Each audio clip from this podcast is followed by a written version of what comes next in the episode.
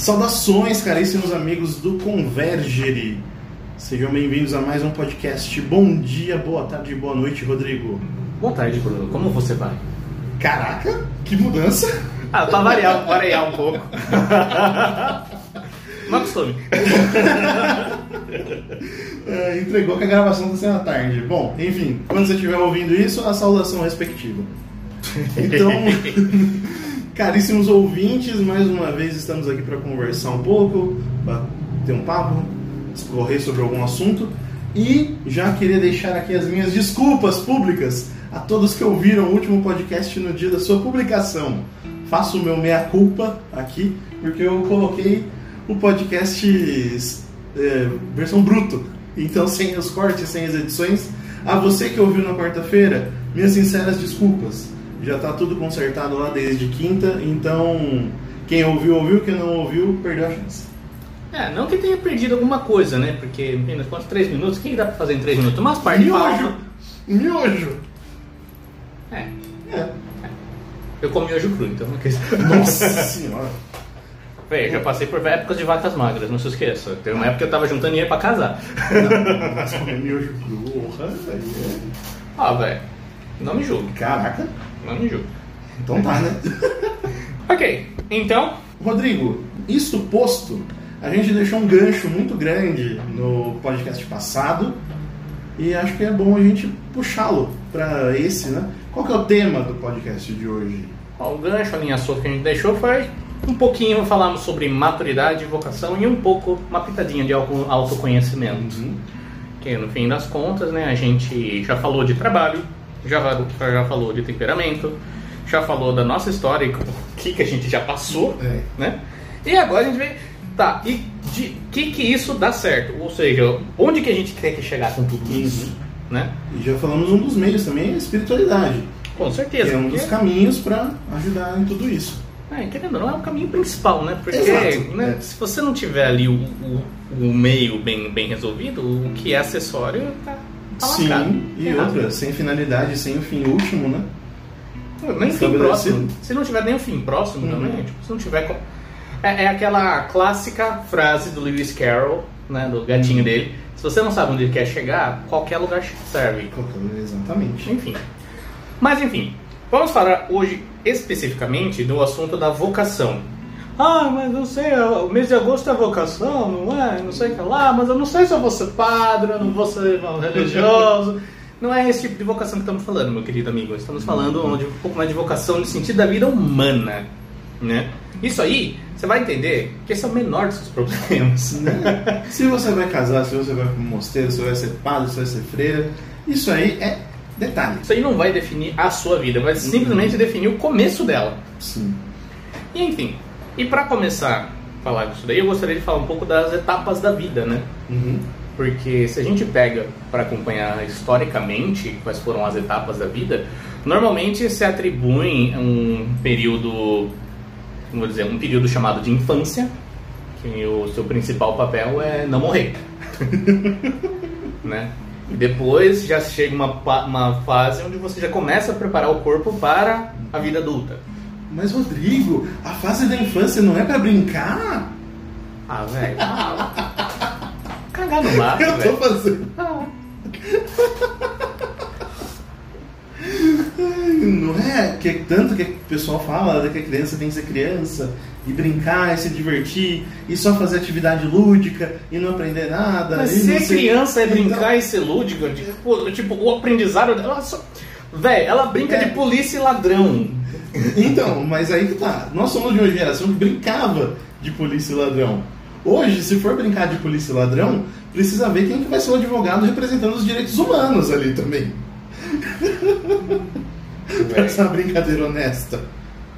Véi. Vamos e convenhamos. É a situação de hoje. Quase que eu solto um palavrão aqui, Meu cara, eu só tô trazendo a realidade. É uma bosta.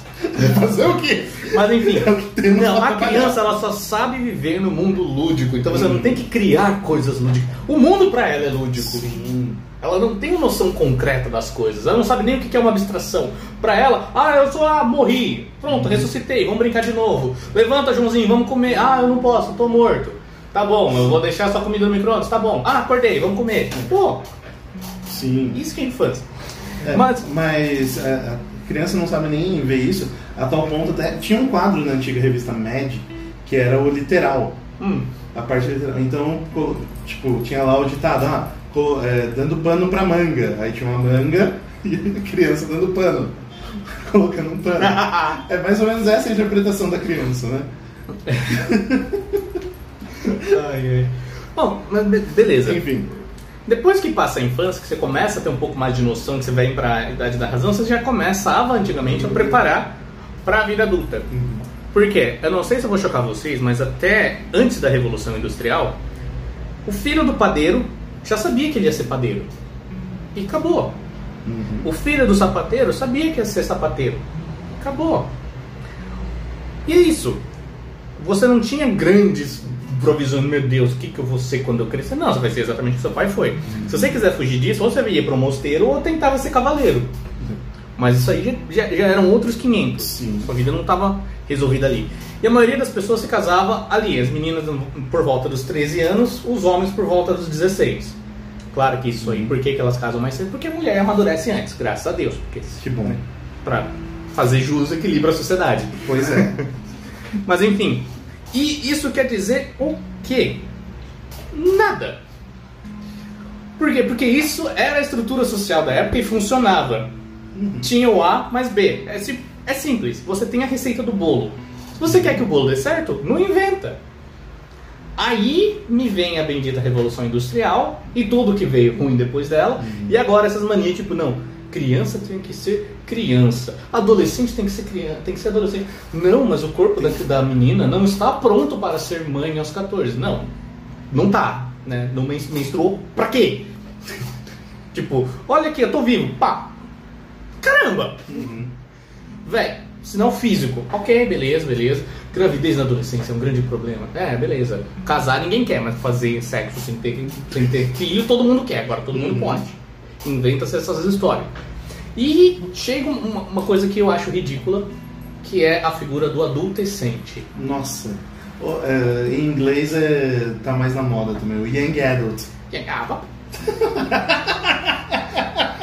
Por que, que isso me irrita? Porque a adolescência, na minha época, até os 18, 19 anos, porque é quando o seu corpo tá completo, né? Que é quando começa a descida da montanha russa.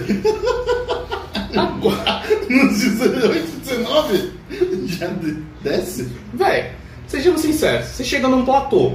Hum. Quando chega dos 25, começa a descer de fato, mas tá no platô, você tá no topo. Tá. Dos 19 aos 25 é aquele período que o carrinho tá subindo, subindo. Primeiro carrinho tá passando. Quando chega o 25, o último carrinho, daí começa a cair. Entende? E quem tá no primeiro da carrinho. Quem tá no primeiro carrinho dos 19 aos 25 anos, tá vendo lá, olha, é isso que me espera. Nossa, que legal, é isso que me espera. Saca? Sim. Então, mas beleza. Daí você chega aos 20, você continua sendo adolescente porque você ainda não sabe o que você é. Você tem que lutar, você tem que estar com a vida pronta, mas você tem que crescer, você ainda pode sonhar. Cara, isso é horrível. Aos 20 anos, você vai descobrir a sua vocação. Você vai, termina, faz sua faculdade e tem o seu emprego. Pronto, acabou, a sua vida está realizada nos 25. Pronto, aos 25 você tem independência, autonomia, não sei o quê. Nossa, é um bosta. Mas, mas bem, olha só como é engraçado. Na Finlândia e na Noruega, Hum. é normal você ter uma vida pronta aos 20, aos 20 Sim, 25 é. anos. Só que o que acontece de engraçado é que as taxas de suicídio lá é muito grande. Sim. Por quê? Porque eu tô com a vida pronta. O que, que eu vou querer da vida O que mais? eu vou conquistar? O que, onde que eu vou. Nada. Tá tudo fácil. Exato. É jogar no easy. É jogar no easy, cara. Mas não só jogar no Easy, é você simplesmente trazer para o mundo material as suas vocações. Uhum. Porque você já sabe o que você vai ser pelo resto da sua vida. Uhum. E é como se aquilo tivesse acabado. Uhum. Só que isso, meu caro amigo, é só o começo da jornada. Sim. Aos 20 anos, ninguém tem vocação, ninguém tem vida própria. Uhum. Porque, vamos, vamos analisar pedaço por pedaço. A gente já brincou da infância. A infância é a preparação para a adolescência. Uhum. E de onde vem a palavra adolescência? Vem do latim dolor, dor. É a idade que tudo dói. Nossa. Por quê? Porque o corpo muda, os sentimentos mudam, os hormônios têm um descarrego gigantesco, tudo muda. E aí você descobre que o mundo da criança, onde a sua, sua história fictícia ela valia a pena. Agora não, agora você precisa de experiências reais. Sim. E aí você coloca um monte de adolescente que tudo dói com outros adolescentes que tudo dói. Pra conviver esse monte de, ado- de gente dolorida junta. E aí eu te digo, o que seria dessa gente se não existisse o heavy metal, cara? Porque, velho, Alguma coisa tinha que dar porrada, né? Não, é o que dá porrada, é o que dá assim, poxa, alguém está falando o que eu estou sentindo. É. exagerado? É uma bosta? É! Alguém está falando Mas da minha língua. Sim, e veja, mas veja a decadência. Nós somos de uma geração onde o heavy metal ele tava ali, tinha esse, essa referência. O que foi acontecendo? O tempo foi passando e as grandes estrelas ali, o grande pessoal que fazia música de heavy metal, foi saindo da mídia. E o que foi surgindo? O new metal. Hum. E ao invés de falar de grandes problemas, falar de coisas assim, sei lá, como o Iron Maiden que fala de coisas históricas, às vezes pega alguma batalha, alguma coisa assim épica pra falar. Exato. Ou esses high também. Também. Então, Medicine Midnight É. também. Anyways. enfim. Mas pega tudo isso e aí foi substituindo por o quê? Pelo new metal. Onde as letras do new metal falam do quê? Falam do sentimento de si mesmo. Fala daquele, daquele choro da. é, por exemplo, eu vou trazer Linkin É o Park. Zemo. Também, mas Linkin Park. I tried so hard and get so far, but in the end it doesn't even matter. É, mas de fato. Traduzindo, eu tentei tanto, tentei tanto, eu fui tão longe. Mas no fim das contas não adiantou de nada. Exato. É essa crise que foi dando essa decadência também. A gente vê essa molecada, poxa, a gente via a nossa galera, o que? O bullying, meu, era quarta-feira, todo, todo dia era dia de bullying. E o que? A gente não, não morreu. É. Aí hoje, o soft, vou deixar tão, essa geração tão soft, tão é, flop de neve, né? Encostou derrete, foi mostrando o seu, seu lado e o, esse problema interno, essa dor de tudo dói, ai meu Deus, eu sou, só tenho 16 anos e meu mundo ruiu. Então, as coisas. É, mas, é- mas aí que tá, né? O pessoal de hoje não sabe o que é bullying, mas na nossa época a gente viu que era realmente bullying. Sim. Porque, tipo, aqui, hoje o bullying é você falar uma verdade. Pô, eu sou de uma época em que eu vi as pessoas, tipo, tem uma amiga minha que ela sofreu realmente bullying preconceito por ser negra e pobre, que na escola, que era de negro e pobre, Hum. tipo, ela passava, encostava a mão na carteira da menina, a menina ia lá e limpava, porque não queria contato com ela. Nossa. Isso é bullying de verdade. Isso, é, isso aí é outro nível. E, e é, e, tipo, de ter agressão física. Ah, eu não gosto daquele menino, eu vou bater só porque eu não gosto dele. Eu vi isso. Não aconteceu comigo, mas eu vi Sim. isso acontecendo. Uhum. E, tipo, hoje vocês ficam falando que, que bullying é frescura. Não, bullying não é frescura, mas o bullying de verdade, cara, boa É. parte do que vocês chamam de bullying é coisa de criança. Sim. Ah, você é o de óculos, você é o gordo, você é o moreno, você não sei o que. Pô, é a verdade. A criança, a criança, o jovem, ele fala a verdade. Ele fala aquilo que tá vendo. Sim, mas aí que tá esse outro E- problema. Quando tudo vira bullying, tudo Aham. machuca, aquilo que realmente machuca Ele... passa despercebido. Exato. Que vira coisa do dia a dia também. Sim. Por quê? Porque as pessoas pegam também. Ah, você tá falando muito. É igual racismo. Ah, racismo não existe. Cara, pô, existe. Você não tem como dizer que não existe. Ah, toma banho, caramba. Mas enfim, não é, não é o foco. Tá. Voltando aqui, essa, essa necessidade da vida completa aos 20 anos, que a gente pensa, a gente chega naquela crise, poxa, eu já tenho 25 anos e não conquistei nada. É que não é pra conquistar nada aos 25 anos. 25 anos você tem o básico. Se você tem sorte, você tá casado aos 25 anos. Você já tem uns 3, 4 filhos. Vocação, minha vocação é ser pai e ser mãe. Não! Esse é o seu dever. Sabe aquela história que a mãe fala, você não fez mais que a sua obrigação? Pois é, casar, ter filho e sustentar sua família não é o seu sentido da vida, é o seu dever. Né? Uhum. Pobres daqueles que acham, não, minha vida vai estar realizada quando eu tiver três filhos. Caramba, eu tô casado há quatro anos, não tenho nenhum filho, tô louco, mas minha vida parou porque a minha vida eu não tenho filho? Não, a gente tá fazendo tem, fazendo os corre. Uhum. Comer uns filhos barbados, né? Mas assim, é porque é a vida. Deus não mandou biológico, mandou uns outros pra compensar. Mas enfim, é dever, não é vocação. Por quê? Porque a plenitude de todo homem e toda mulher é ser pai e mãe. Por Uhum. quê? Porque é para isso que foram feitos. Só que isso não. Só que isso está ligado à nossa parte animal. Uhum. Por quê? Qual é o sentido da nossa alma vegetativa? Crescer e procriar. Acabou. a parte animal, é a parte sensitiva, ter conhecimento, ter uma parte sensorial. Fez tudo isso, cuidar da prole, beleza, tá tudo na nossa parte, na nossa parte física. Mas e o que vem depois? O espiritual, né? Uma coisa que as pessoas não entendem e que acaba limitando muito, principalmente as pessoas nos seus vinte e tantos anos, nem por você, nem por ninguém. É que essa fase da adolescência e dos 20 anos é a fase que você pode errar. Por quê? Porque o errar dói menos. Por quê? Verdade. Quando você tem os seus 18, 19 anos, não, eu vou tentar uma carreira artística. Beleza, você pode tentar. Só que vai doer menos se não der certo. Porque você vai ter pra onde voltar. Você vai ter os seus pais que vão te receber de, de braços abertos. Uhum. Porque eles já entendem. Não, beleza, vai. Se der alguma coisa errada, você me liga. Tipo, é igual, vou pegar um exemplo que eu ouvi hoje. Chega um moleque de 16 anos. Eu tô só avisando que eu vou passar o fim de semana na praia com meus amigos numa tenda, tá? O que, que um pai normal fala? Beleza, só leva o telefone que se der alguma coisa errada, você me liga. Uhum. Por quê? Porque ele sabe que se proibir, o moleque vai de qualquer jeito, Vai. não vai avisar e vai dar muito ruim. Aham. Se der algo ruim, vai ficar muito pior. Sim, Então, é o mínimo de noção. Por quê? Porque o moleque vai fazer de qualquer jeito. sim. Só que, clássica, fazendo merda que se aduba a vida. Exato.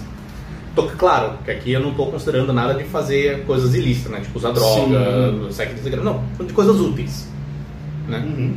Porque no âmbito profissional, você não tem que ser a sua profissão pelo resto da vida.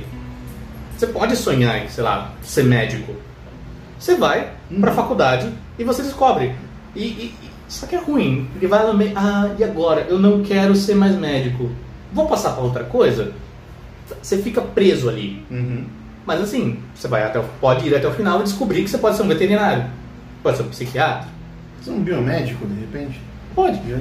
Mas beleza, isso é uma coisa muito específica, mas e de, de- precisa de uma inte- entrega total. Sim. Porque você não tem meio período no, no Uhum. curso de medicina. Você tem que ter, ter essa noção. Ali o errar ele custa um pouco mais. Uhum. Só que agora, em engenharia. Engenharia você pode errar.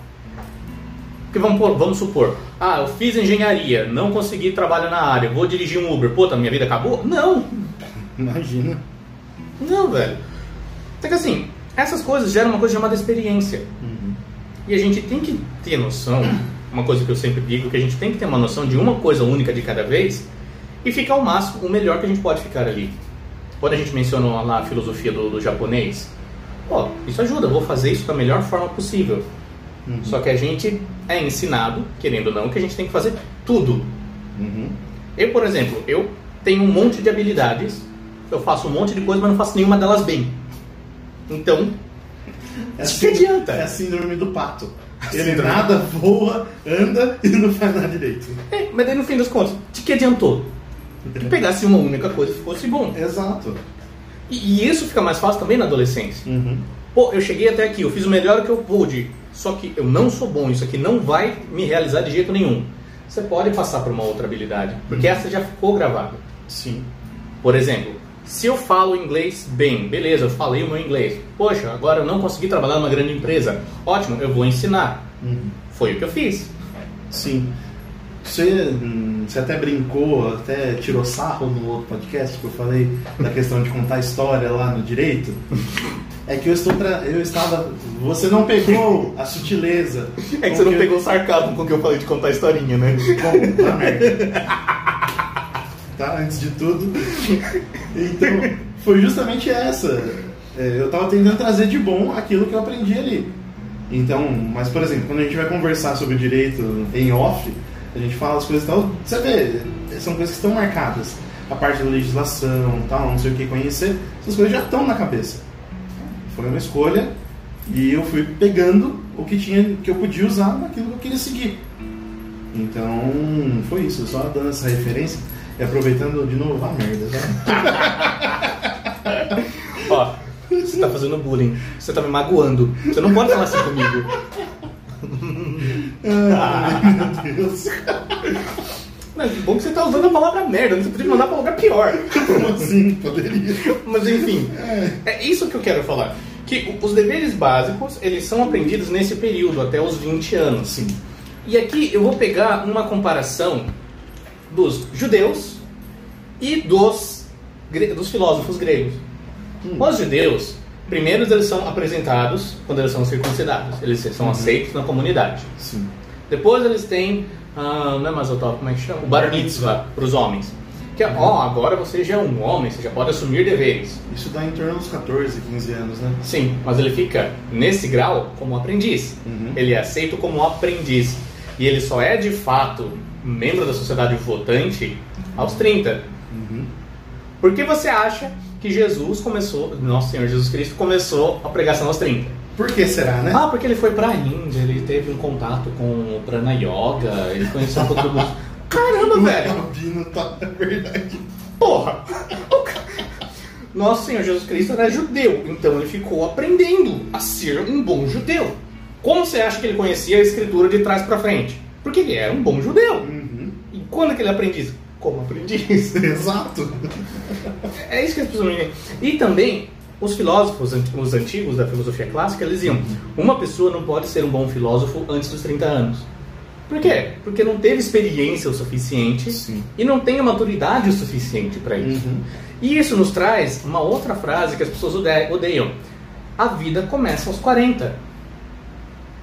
Por que aos 40? Porque você não vai ter uma vocação clara até os 30 anos. O seu estado de vida, ele vai te dar um caminho para você começar, vai ser a sua base. Por exemplo, a vocação de um padre. Um seminarista, ele já descobriu, beleza, minha vocação é ser padre. Quando que vai começar o real desafio dele? Quando ele tiver uma paróquia para administrar. Exatamente. Onde ele vai precisar administrar, gerir toda a parte financeira, administrar, aquela, cuidar daquelas almas, pastorear, tudo, ainda viver toda a vida espiritual dele ali, também se abastecer e tudo isso sozinho. E você achando que, ah, eu vou decidir meu caminho e tá de boa. Caramba, velho! Não, eu fico imaginando como deve ser difícil a vida de um padre jovem. Uhum. Tipo, por exemplo, como deve ser a vida do padre Rafael. Sim. Acabou de assumir uma paróquia. Uma paróquia, convenhamos que não é uma paróquia, uma paróquia fácil, né? Sim, ele tem o quê? Dois, vai fazer dois anos agora de ordenação? É. E eu vejo também o meu antigo pároco, lá Hum. da São Francisco. Aham. Ele também. Ele seguiu o caminho básico, né? O caminho que o bispo manda todo Sim. mundo fazer. Aham. E assumiu a paróquia. Oito comunidades, ele sozinho, Nossa. com alguns problemas de saúde dele. Aham. Porque ele, ele tinha uma saúde frágil. Uhum. Por mais que ele seja um homem zarrão, assim, todo saudável. sim, claro. Enfim, a briga começa ali. Uhum. E ele tinha o quê? 18 anos ali? Claro que não. Não, é. 18 anos tinha, sei lá, acho que quando entrou no seminário. Sim. Porque eu acho que são poucas as pessoas que entram no seminário de fato aos 10 anos, né? É. Não é costume. Não é costume, né? A gente conhece um diácono, no caso, né? Entrou aos 12 e aos 24 já é diácono. Mas enfim, tá no diaconato. Tá no diaconato. Tá nos, ó, o que que, ó, o que eu falei? Tá nos 24 e já é diácono. Tá no quê? Tá no básico. Aham. E enfim, a vida no É. seminário eu acho que é até mais fácil do que a vida de um pároco. Aham. Bem mais fácil. Com toda certeza. Mas enfim, e o que que isso quer dizer? Quer dizer que, tipo, agora que você realmente é uma parte da sociedade, agora, tipo, tó, se ferra aí, negão. É. Ninguém mais é por você. Que o erro dói mais. Aquele clássico meme, né? Vai, filhão!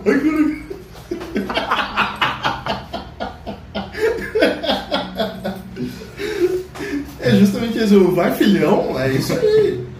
É isso aí, tá na hora de ir. É, e, e, tipo, não tem como a gente fugir disso. Aí que a gente, como eu falei, a gente é parte da sociedade e a gente realmente, o que, que é essa maturidade de fato dos 30 aos 40 anos? É assumir por conta e risco as, a- as consequências das suas escolhas. E isso dá uma força moral muito grande quando você entende. Pô, ah, eu cheguei aos 30 anos e não conquistei nada. Tá. O que, que você vai fazer a partir de agora então? Agora você vai ter que escolher melhor. Uhum. Então, ó, pensa duas vezes. E aí, ganha habilidades. Por exemplo, todo mundo tem alguma coisa da qual gosta. A gente vive no mundo digital hoje em dia, né? Uhum. Tem gente que eu sei que ganha dinheiro ensinando os outros a molar a faca.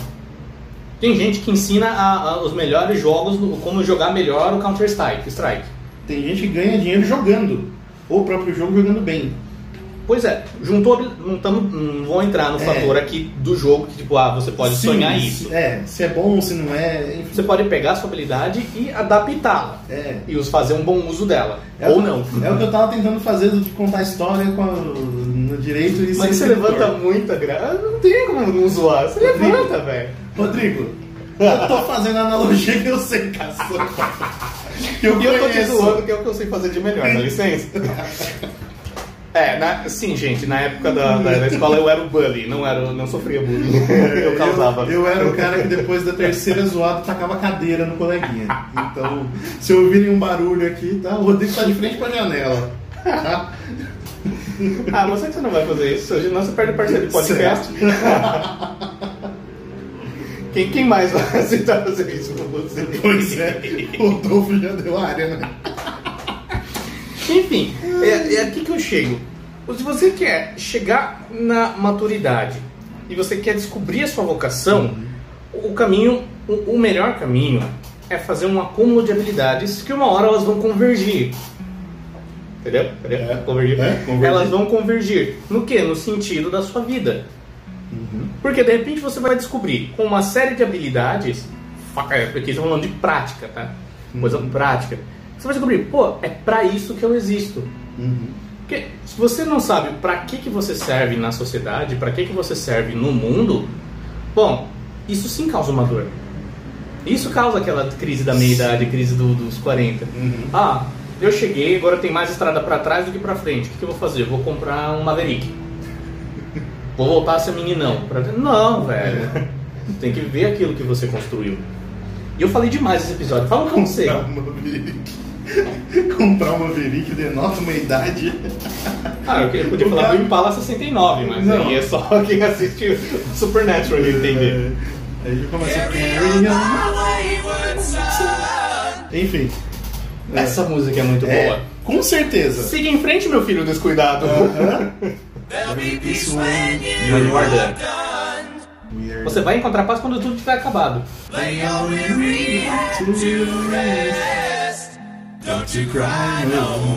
Rádio Cidade. Deite a sua cabeça para dormir e não chore mais. Manchete meio-dia. Tá ótimo, agora fala um pouco você, eu falei demais. Bom, é, eu acho que eu vou. A coisa que eu melhor sei fazer é falar de mim. Cara, isso soa tão autorreferente, mas enfim, seja feliz.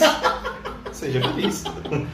Ai, mas é, não, mas nem como questão de narcisismo mesmo, mas questão de que eu tô vivendo isso recentemente.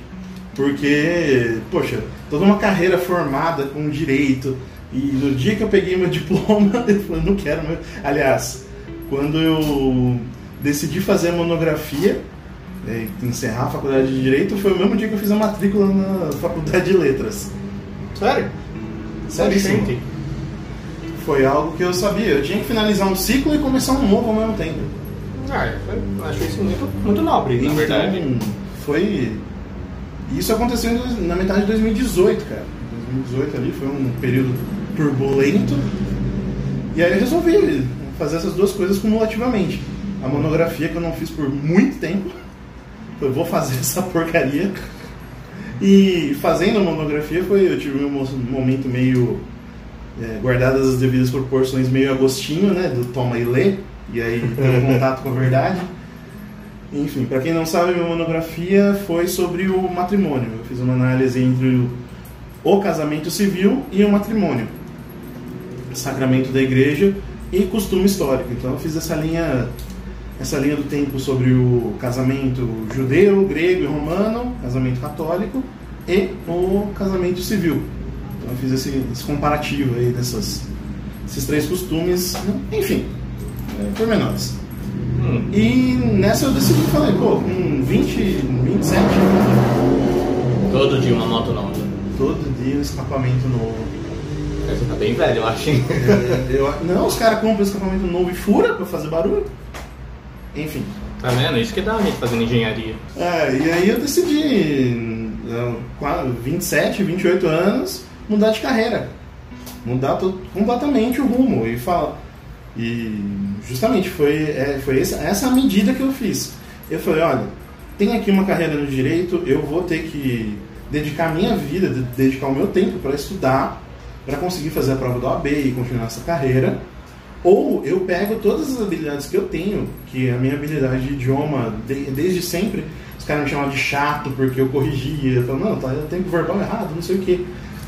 Você era o Zé Gramática também? É, o Zé, o Zé Gramática barra Aurélio. Enfim. E o professor Pasquale. e diante disso, meditando sobre tudo isso, eu falei, ah, quer saber? Eu não gostava mais do direito, já tinha visto que aquilo não era, não era para mim. E quando você percebeu isso daí? Eu percebi no momento, eu, na verdade foi algo que eu fui percebendo aos poucos, eu ver todas as corrupções, pequenas corruptelas dentro do, do grande sistema. Então comecei a lidar muito com situações ali que eram extrema, extremamente degradantes é, no, a nível moral. Então vi coisas como funcionários públicos pedindo suborno para fazer uma coisa que já era função deles, a ver coisas acontecendo ali nos bastidores do sistema judiciário que são horríveis. Então, vendo tudo isso, sabe quando vai matando aquela eu entrei na faculdade idealista. vou, lutar pelos animais, não sei o que. Quantos anos você tinha que você entrou, né? É, nem com 18, 19 anos, cara. Você qual que é? Isso só confirma a Exato. tese. Então, eu, eu tô dando a prática aqui. ótimo, ótimo. Porque é, Deus sabe o que faz. Né?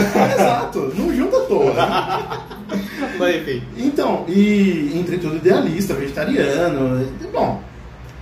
E aí isso foi matando, sendo morto dentro da faculdade. Quando você vai tendo contato com a vida real, né? Exato. E outra, vendo o que é a teoria e a prática do direito. Hum. Olhar, é, olhar ali as leis, a construção delas, todas essas engrenagens funcionando. Poxa, meu professor de ética, é, de et, ele deu aula de ética e de ética jurídica. Cara, um homem assim, um, eu vejo um senhor idealista. Assim, um cara realizado na profissão, tal, advogado de carreira, um orgulho, toda aquela pompa que os antigos traziam. Ele, ele parecia o. Como que chama? Ai meu Deus do céu! O Golias, o Ronald Golias. ele idêntico. Aí eu olhava, eu esperava o dia que ele ia chegar na sala e falar: Uau!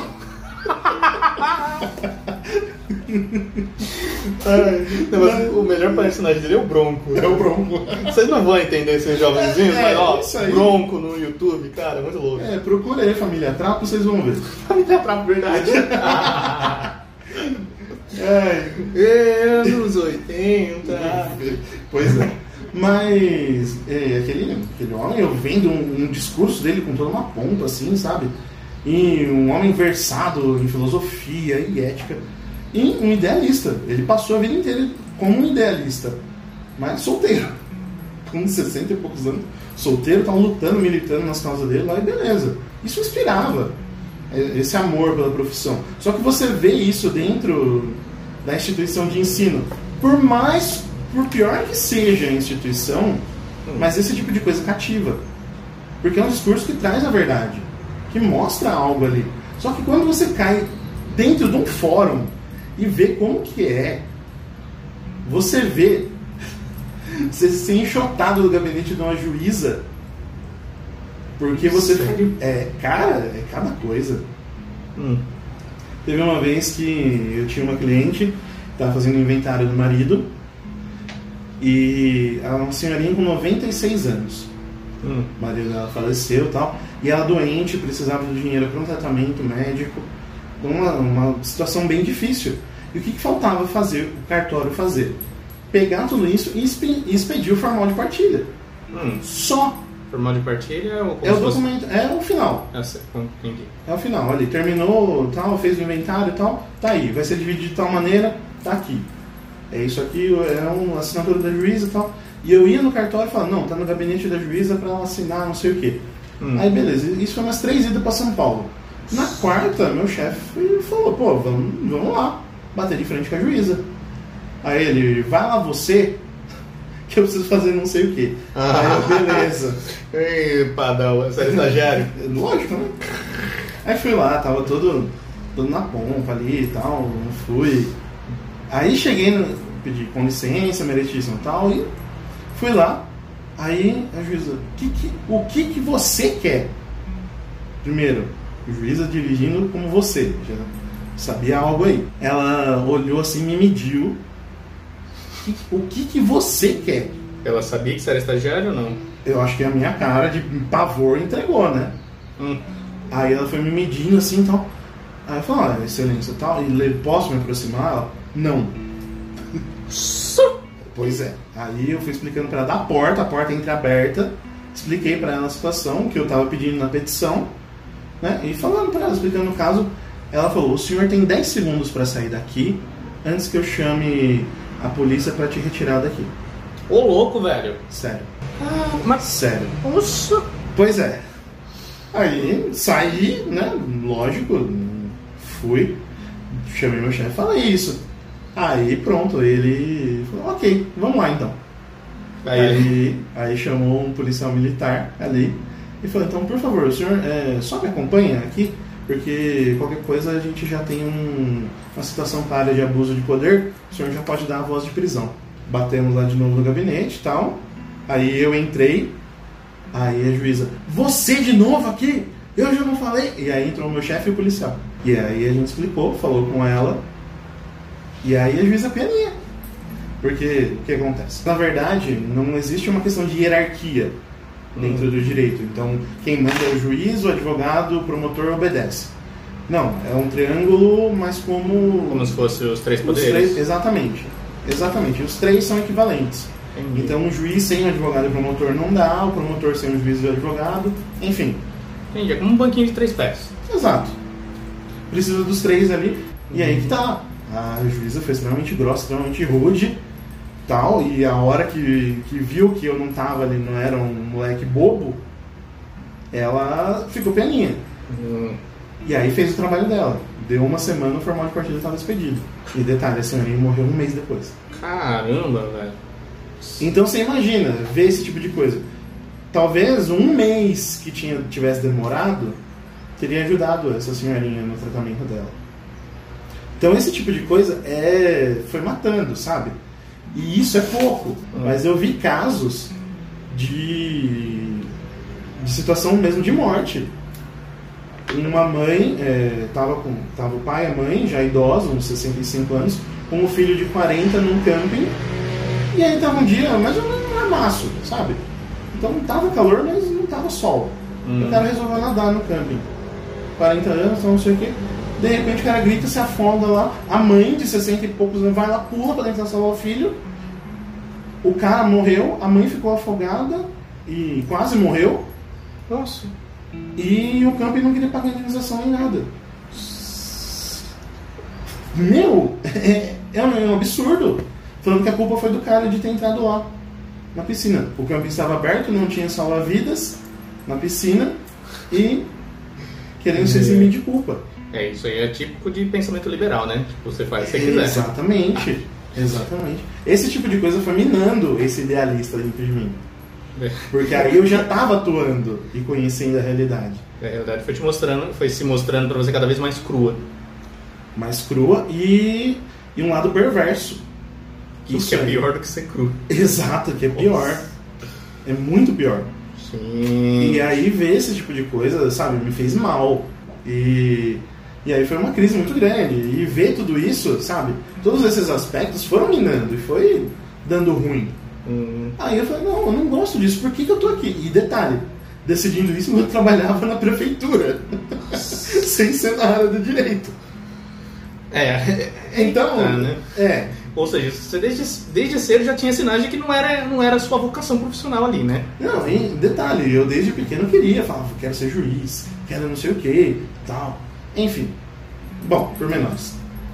E nisso eu decidi, falei, não, eu quero trabalhar com edição de livros.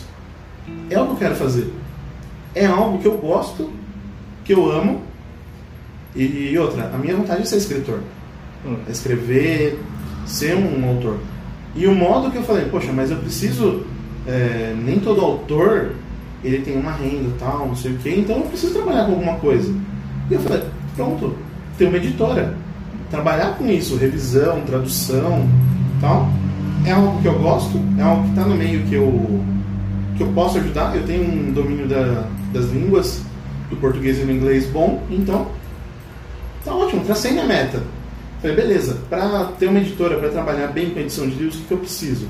Preciso ser bacharel em, em letras. Ótimo, vou atrás do bacharelado. Uhum. Vamos lá, toca pra frente, acabou. E isso precisa legalmente para ter editora, para poder fazer algumas coisas. Ah, assim. exigência, entendi. É uma exigência legal. Entendi. Então, tendo isso, beleza, tracei meu plano e falei, vamos lá. Só que aí nessas, o que aconteceu? Saí da prefeitura! e aí a segurança? Acabou a estabilidade que não existe Ah, exato. se mostrou. Sim, aí imagina, traçado um plano para fazer tal coisa. Sendo que eu tava no meu diploma de, de direito, bacharelado em direito, e aí, nessa, quase 30 anos, ter que pedir socorro pros pais. Foi tenso, cara. Não, mas é. Cara, mas é, é o que eu entendo, velho. Realmente. Até os 30 anos faz todo sentido você poder voltar pra casa do pai. Quando, assim, falando um pouco de mim também, eu quis sair de casa desde cedo. Ou seja, saí da casa dos meus pais com 19 anos, não foi brigado nem nada, Uhum. mas eu saí porque eu queria Sim. simplesmente ser dono do meu nariz e Uhum. pagar o preço das minhas escolhas. Claro que eu não sabia que o preço era tão alto, mas enfim, a gente foi, a gente foi. Eu fui sobrevivendo, fui morar com um amigo meu, Uhum. coisa assim, normal. E beleza, desde cedo eu quis ser independente, as pessoas sempre falaram que eu era muito responsável, mas é só porque eu sou cagão, sei tudo que pode dar errado e normalmente o que eu, o que eu vejo que pode dar errado dá, então eu já fui bem precavido. Enfim, mas teve uma época na minha vida que eu precisei voltar para casa do meu pai. Porque depois desse período que eu morei sozinho, eu fui morar com a minha irmã, porque ela queria que eu fosse o irmão mais velho das minhas sobrinhas, Uhum. que eu era a única referência masculina que tinha ali. E daí eu precisei cuidar da minha irmã. Eu precisei cuidar da minha irmã, que eu tenho uma irmã especial, Uhum. e eu fui cuidar dela. Né? Claro que é um homem cuidando de uma especial, então você imagina que a casa não era, tipo, era miojo e hambúrguer. Miojo, Uhum. hambúrguer e salsicha. E teve uma época que eu não estava dando conta. Daí o que, que eu fui fazer? Eu fui pedir ajuda pro meu pai, que ele tinha, ele tava numa situação boa, como todo bom pai sacrifica. Uhum. Tava numa situação boa, três casas alugadas, pediu uma casa para eu poder morar. Uhum. E foi nessa casa que onde eu morei e depois que eu casei com a Bruna foi onde a gente morou a primeira vez. Uhum. E quando eu casei com a Bruna eu tinha 28, 29 anos, 29. Uhum. E, e isso é bom. Que querendo ou não, a gente vê essa oportunidade, tipo, o errar dói menos. Sim. E qual foi o primeiro erro aí que eu vi, que eu, que eu cometi e que me custou bastante? Foi Uhum. uh, o Júlio, ter dois empregos. Recém-casado, trabalhando na Uhum. prefeitura, ganhando um dinheiro lascado e dando aula à noite, porque, enfim, ter dois empregos tem a sua, boa, sua Sim. vantagem, você tem Uhum. dinheiro. Mas ainda assim, eu não tinha energia quase nada.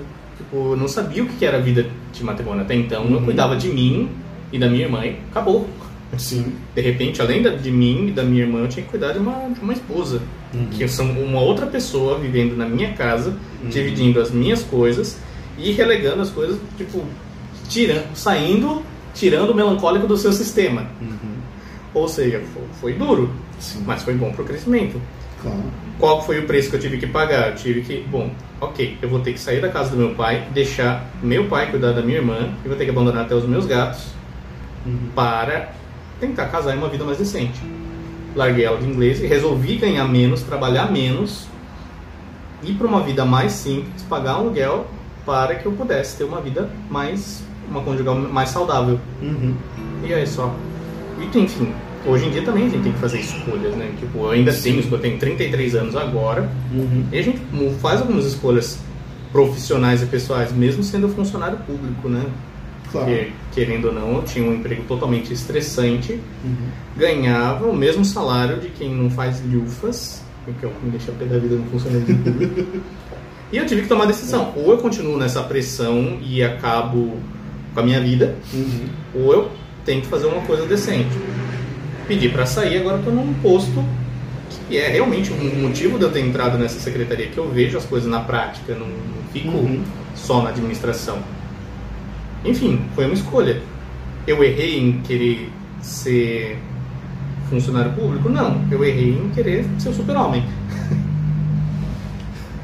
Enfim, você tá falando de você. É, mas, É, não, é mas mais tá legal ouvir sua história. A minha, a minha é muito chata, a minha é muito padrão. Não é, não é muito padrão, nada a ver, cara. Essas escolhas entre o trabalhar demais e a vida matrimonial e ver, viver essa vida, lembra até o episódio do Zagui Dropo, né? Sou seguidor ao pó. Então, é, é justamente isso que a gente tem que, tem que mensurar.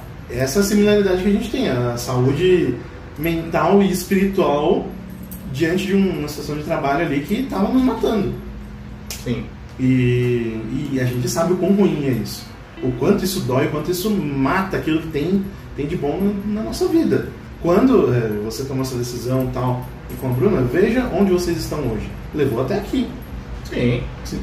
Eu, eu tô pagando o preço de ter largado isso, de ter largado uma carreira estável, não sei o quê. Mas, cara, também digo aqui e até faço um agradecimento público. Meus pais abraçaram essa ideia. Falaram, beleza, tudo bem, a gente se vira, a gente aperta um pouco aqui ali e tal, e a gente vai, vai se dando um jeito. Você tá, a gente quer, quer ver você bem, a gente, a gente tá aqui para te ajudar e te apoiar. E cara, eu tive chance de ter saído de casa, o quê? Acho que com uns 23 anos. Poderia ter saído, um amigo meu foi morar sozinho e chamou para morar com ele.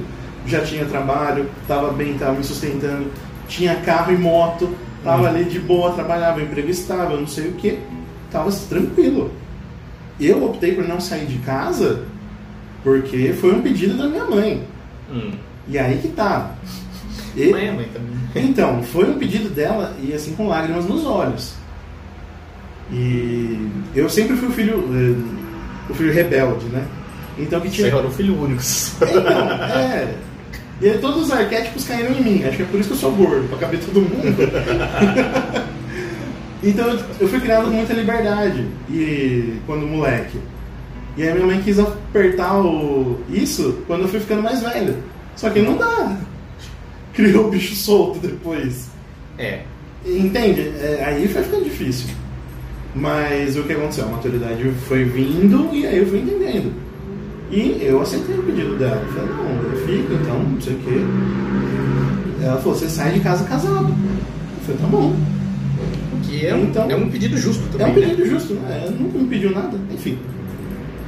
Mas. Tô E aí que tá. Não tem sido um tempo fácil para quem estava acostumado a ter o próprio dinheiro desde os 16 anos e guardar e cuidar bem do seu dinheiro, ficar com uma situação meio complicada dessa, é difícil. Uhum. Poxa, todo homem provedor, cadê?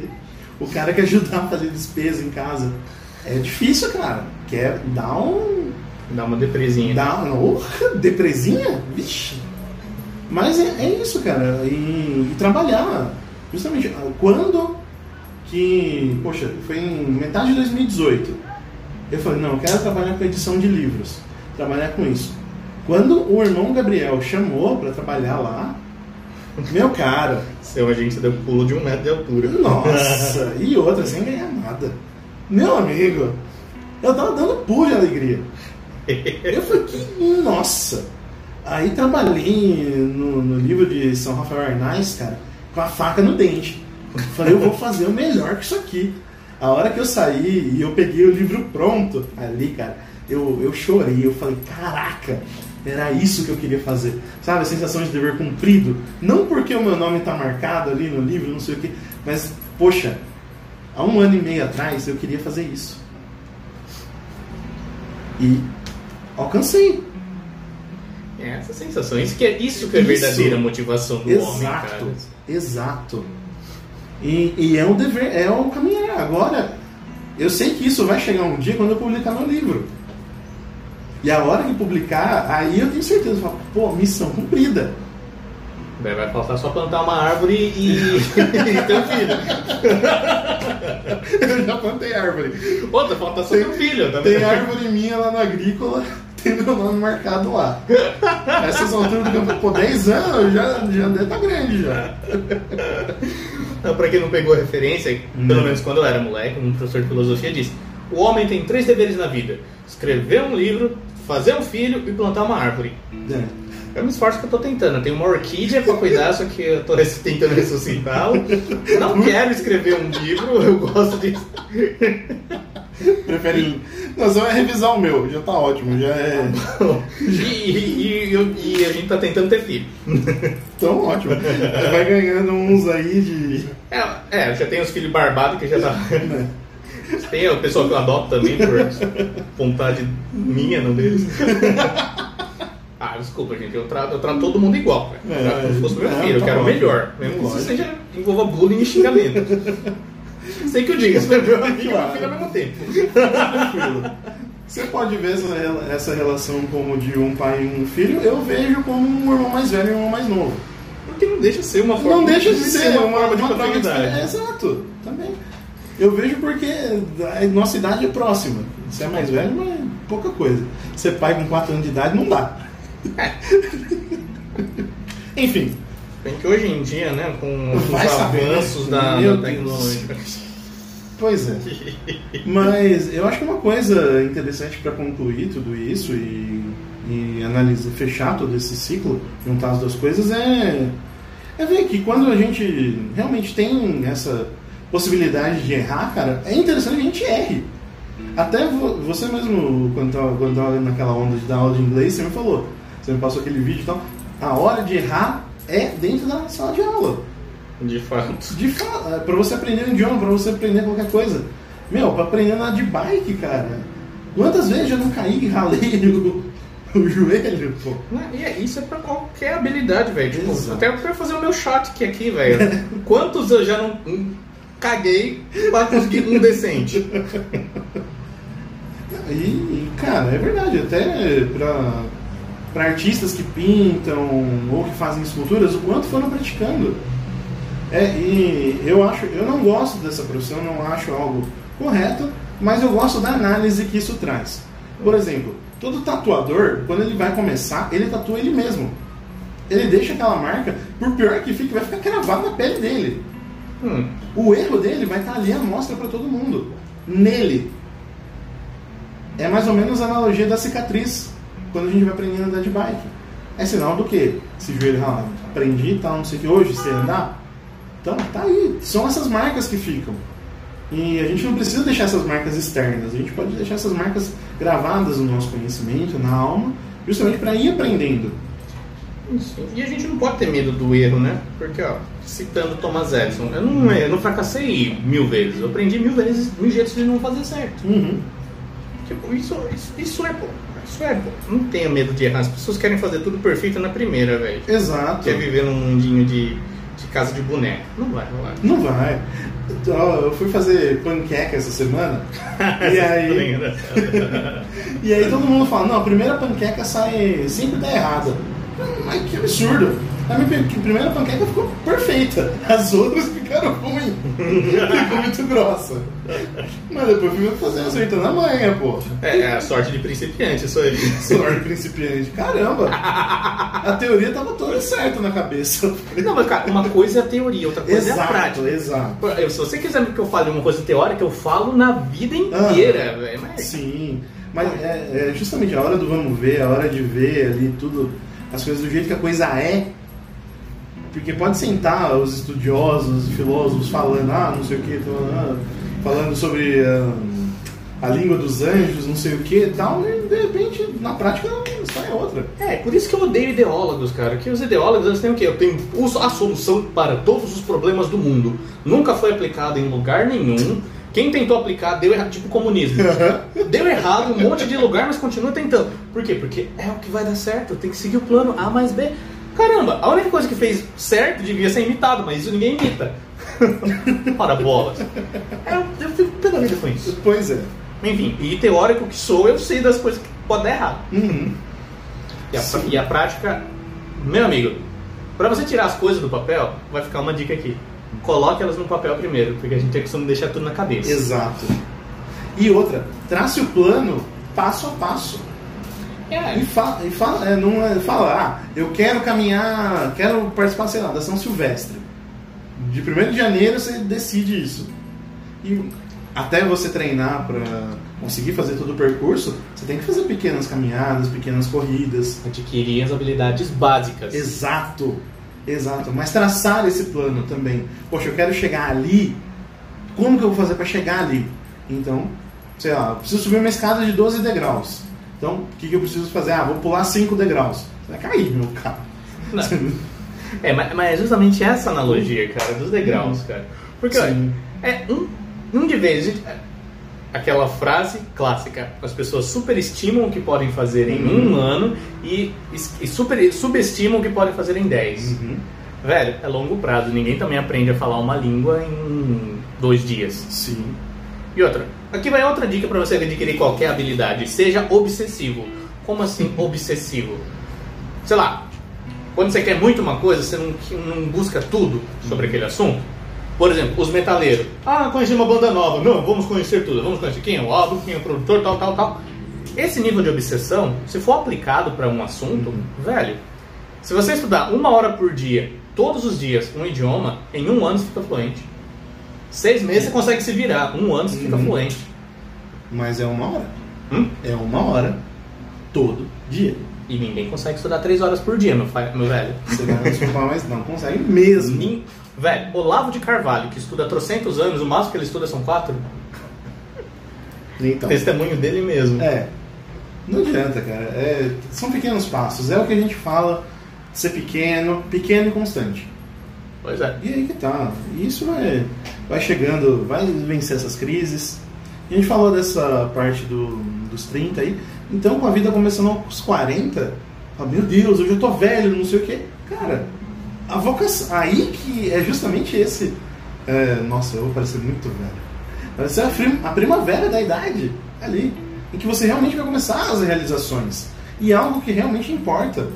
Poxa, se você teve a sorte de casar antes, já seus filhos vão estar crescendo e tal, vão estar. Tá na hora de você apontar esse caminho para eles também. E ensinar, e mostrar que algo ali tem um sentido maior. Justamente aprender essa profissão, fazer tudo isso, tudo aquilo que a gente está falando, é, faz parte desse aprendizado. E aos 40, cara, é, não vai querer comprar um, um Maverick, mas vai fazer seu filho ser gente, ser um homem de verdade. Cara, e os 40 é uma idade tão boa que eu tô ansioso pra chegar nos 40. Porque, velho, você vê, quem são os verdadeiros CEOs? Quem são as pessoas realmente experientes? São as pessoas que têm, estão nessa faixa dos 40 ou 50. Sim. E quem são as pessoas mais sábias? São aquelas que passam dos 50. Uhum. Porque juntam os conhecimentos, não que, ficam querendo ser uma, uma criança. Uhum. Porra, velho, querer ser criança é a pior merda que tem. É mais fácil ser criança? É. Mas é incompleto, velho. Você tá se comportando que nem um animalzinho. Exato. Você está deixando de ver toda uma coisa prazerosa e grande e que dá vontade de viver, cara. E- Esse é um bagulho até que o Ítalo fala, de ter tesão em viver. De ver esses desafios, de, pô, vencer e superar, cara. É, eu sou o tipo de pessoa que sofre com isso porque eu não vejo tesão de viver, eu sobrevivo. Esse que é o problema. É justamente isso, a gente faz esse contraponto, cara. É literalmente o convergir, meu. O nome tá muito certo, cara. O nome tá certo pra caramba. Ai, os dois um temperamento e com visões completamente diferentes. É, mas não se esqueça que a sua emotividade se sobressai a ressonância, então você já é mais sentimental do que eu. Ai, Então eu já sou mais bruto. pra mim, se eu morrer amanhã, eu. Tudo bem. É a vida. Ai, eu, quero mais tempo pra fazer penitência. É, é, isso é bom também, né? É bom. É bom, é bom, é verdade. Se puder postergar. Olha, se, se Deus me permitir ter consciência e ficar doente na cama, eu só vou rezar Jesus Maria e José, Jesus Maria e José. Porque olha, velho. Só de pensar na minha dívida no banco, eu já imagino como deve estar a minha dívida com Deus.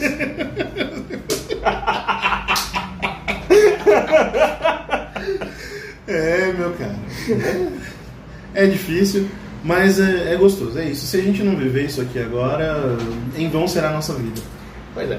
E pra você, meu caro amigo, que tá entre os seus, sei lá, entre antes dos 20 ou chegando no começo dos 20, relaxa, velho. Curte a viagem e aprenda que a sua habilidade agora é criar o básico.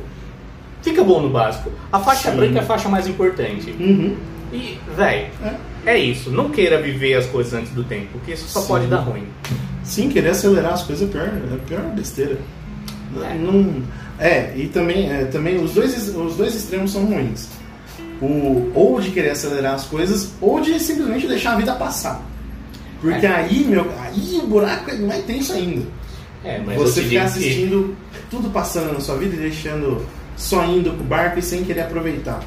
É, mas aí que eu te digo que adquirir habilidades ele facilita muito essa parte de não deixar a vida passar. Sim. Porque eu, eu sou o tipo de pessoa que deixou a vida passar. Ah, Eu sou bom nisso, ah, legal. Ah, sou bom nisso também, legal. Legal. Só que sou bom no quê? Nada. Vou ficar bom numa coisa? Beleza. Pô, agora, agora começou. Agora É. comecei a atuar na minha vida. Sim, então. Esse seu processo demorou quanto tempo? pra lidar de deixar a vida ir e tal, não sei o quê? Olha, primeiro que eu comecei a ter sentido na vida lá com meus 25, que foi quando eu. Que eu, foi quando eu conheci a Bruna e foi quando, em 2015 eu tinha quantos anos? Eu, eu tinha. Vai, estamos em 2020, tirando 5, eu tava com 28 anos. Foi em 2015, foi o ano da minha conversão de fato. Foi aí Uhum. que eu comecei a ser o É. protagonista da minha vida. Então. Foi por quê? Porque eu decidi tomar uma grande responsabilidade: casar. É, meu cara, então empatamos também, foi os 27, 28. Então, é uma boa É, ideia. é uma boa, é uma boa idade. É, é- eu isso só comprova a minha tese. É o topo da montanha russa. Exato, exatamente. E não adianta é, a gente querer simplesmente deixar a vida passar. Eu falo, eu deixei a minha vida passar na minha frente por cinco anos. Cinco anos que eu podia ter aproveitado para adquirir habilidade, não sei o quê, eu fui sobrevivendo. Só que fazendo o quê? O mínimo. O mínimo. E aí que tá, desses cinco anos, eu não guardo nada. Porque minha vida foi em vão. Eu fui deixando passar. E fazendo. E outra, achando que ainda botando uma máscara falando. Todo mundo falando, nossa, como ele é bom, não sei o que tal, não sei o que. Ainda enganava, ainda enganava os outros. Quer dizer, era um bom o quê? Mentiroso. Mas era bom pelo menos nisso. Agora você sabe. Agora você. Bom mentiroso. Advogado. Cara, ninguém te engana mais, ninguém te passa pra trás nunca. Pior que passa. Pior que passa. Tá bom, vamos deixar os sentimentos de lado, porque esse- os sentimentos são o âmbito das mulheres. Deixa isso com elas. A gente fica nos sentidos e na razão. É. Mas, bom. Algo mais a acrescentar, Rodrigo? Eu acho que. Não, acho que é isso que fica. A nossa mensagem que a gente quer deixar para os nossos jovens é: tranquilo, curta a jornada e importa é o que, que você vai fazer daqui para frente. O que passou, passou e. Whatever. Sim. E não acelera e não queira ser o só espectador da tua vida. Isso. Vai fazendo, foca em uma coisa, vai aprendendo e vai. E aprenda, cara, que aprender é uma maravilha, é uma delícia. Sim. Pode ser Então, o, inútil- o assunto mais inútil. Um dia vai te fazer sentido. Com Ouça certeza. a voz da experiência. com certeza. Então, você que está ouvindo este podcast pelo YouTube, meu cara, curta, compartilhe, deixe seu comentário aí, é, assine o nosso canal. Você que nos ouve pelo Spotify ou pelas outras plataformas, também nos siga, compartilhe, apresente esse podcast para mais um amigo, para um conhecido, para um familiar. Aquela sua frase lá de para quem você tem que apresentar. Se você gosta da gente, apresenta para um amigo, porque é bom. Se você não gosta da gente, apresenta para um inimigo, porque é ruim. Simples. Simples assim. Também siga nossas páginas no Instagram, arroba Convergere, tem tudo lá, o que a gente vai falando. Eu acho que tá na hora de fazer uns drops legal ali, dá pra fazer umas coisinhas bacanas Ah, aí. dá, velho, tem, dá. tem umas coisinhas aí que dá pra sair essa semana. Ah, então tá ótimo. Então, Fechou. então é isso aí. Então, Então, galera, muito obrigado vocês que ficaram aqui conosco. Fiquem com Deus, um abraço e até a próxima. falou, valeu. Carry on my wayward son. There'll be peace when you are done. Lay your weary head to rest. Don't you cry no more.